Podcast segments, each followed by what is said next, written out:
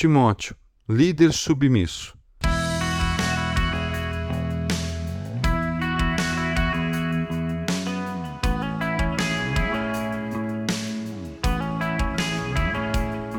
No capítulo 2 de 1 Timóteo, Paulo recomenda que oremos por todos os líderes da igreja, o que inclui também as pessoas que exercem autoridade na sociedade.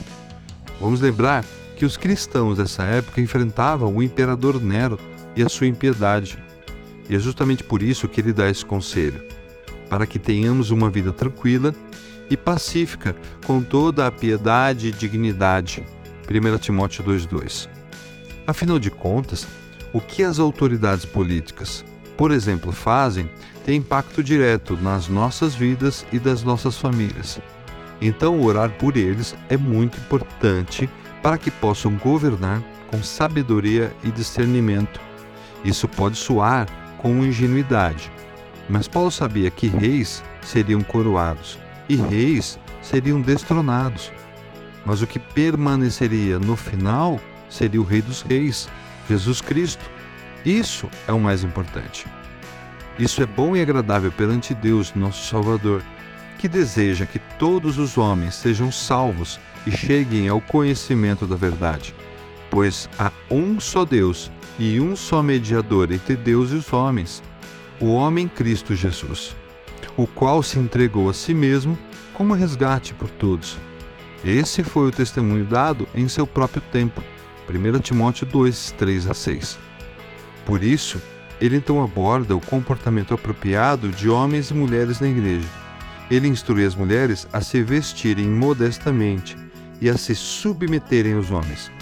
Paulo também enfatiza a importância da modéstia em relação às boas obras e à adoração a Deus. Esse é um tema muito controverso para ser explorado tão rapidamente, mas tenho em mente que estamos ouvindo um texto imerso em uma determinada cultura. E Paulo não estava dizendo que as mulheres não poderiam liderar na igreja ou que não teriam voz. Pelo contrário, ele estava pedindo que elas se comportassem com modéstia e respeito pelos outros membros da igreja ou das suas famílias. Justamente porque, para liderar na igreja, era muito importante ter um comportamento piedoso e estar em submissão a Deus. Ele se preocupa em aconselhar as mulheres como elas devem se portar para que possam contribuir com o que elas têm de melhor, o seu apoio. Ele sabia perfeitamente o tamanho da importância do auxílio de uma mulher que estivesse sob a mesma missão, que é o conceito básico de submissão, missão compartilhada ou caminhar na mesma direção. Quanto aos homens, Paulo exorta-os a orar em todos os lugares, levantando mãos santas, separadas e sem ira ou contendas. Ele também ensina que os homens devem liderar com sabedoria e não com violência ou autoritarismo. Percebem que não há hierarquia, mas sim o que existe é responsabilidade, função forma de contribuir com a principal missão: fazer o que é bom e agradável perante Deus, nosso Salvador, que deseja que todos os homens sejam salvos e cheguem ao conhecimento da verdade. 1 Timóteo 2, 3 a 4.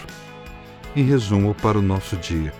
O segundo capítulo da primeira epístola de Paulo a Timóteo contém importantes instruções sobre a oração e o comportamento apropriado na igreja, na nossa casa, no nosso trabalho, seja lá onde for que liderarmos ou que sejamos liderados. Paulo nos exorta a orar por todas as autoridades, termos cuidado como nos vestimos para não fazer ninguém pecar, por exemplo, e a nos submeter às lideranças que Deus permitiu que fossem levantadas sobre nós Lembrem-se, ele tem um plano para cada uma dessas pessoas. Paulo também instrui os homens a liderar com sabedoria e os adverte sobre a necessidade de orar sem ira ou contenda. Finalmente, enfatiza a importância da mensagem de Jesus Cristo como mediador entre Deus e o homem e a necessidade de pregar essa mensagem a todos.